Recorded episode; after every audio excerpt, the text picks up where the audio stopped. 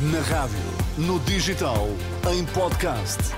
Música para sentir, informação para decidir.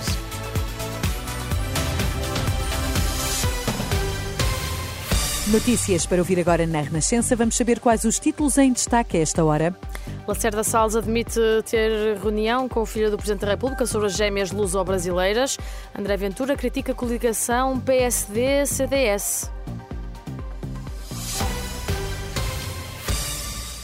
Caso das gêmeas luso-brasileiras, Lacerda Salles admite ter reunido com o filho do Presidente da República.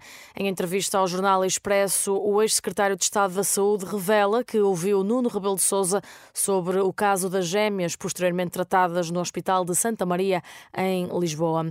Lacerda Salles garante que não recebeu qualquer documento e reforça uma vez mais que não contactou o hospital, ao contrário do que é acusado pela neuropediatra que tratou as crianças. Ainda assim, questionou questionado sobre se a médica mentiu, Lacerda Salles não confirma nem desmente.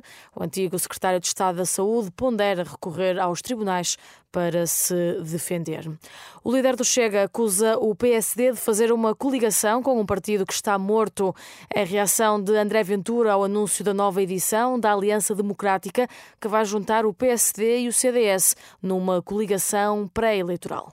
Esta coisa de ir fazer uma aliança com os mortos, devia nos levar a pensar porque é que o país parou tanto hoje.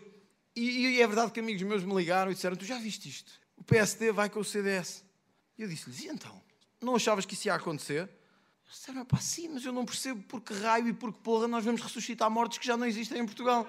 E eu disse-lhe: A razão é simples. É que um já está morto, o outro vai morrer a seguir às eleições de 10 de março.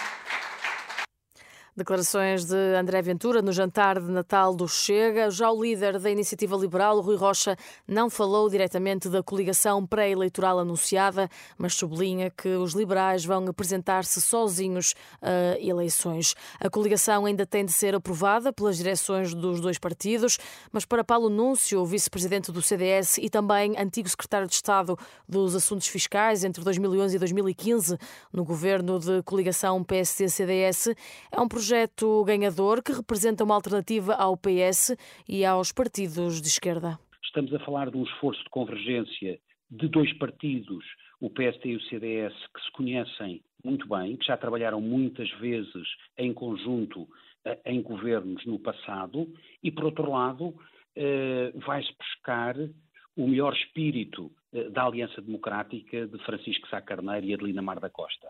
O vice-presidente do CDS, Paulo Núncio, ouvido pela jornalista Marisa Gonçalves. Tiroteio em Praga, pelo menos 14 pessoas morreram e 25 ficaram feridas, 11 em estado grave, na sequência do ataque à universidade no centro da capital da República Checa. O autor era um jovem de 24 anos que, entretanto, foi abatido. Até agora, a identidade e nacionalidade das vítimas não foram divulgadas e desconhecem-se as motivações do jovem que atirou contra os colegas. A ONU reconheceu esta quinta-feira, pela primeira vez, que quase toda a população da faixa de Gaza arrisca uma situação de fome caso persista o conflito e a ajuda alimentar continue sem chegar ao enclave palestiniano. O relatório elaborado por diversas agências das Nações Unidas indica que mais de 90% da população da faixa de Gaza já se confronta com um nível de crise.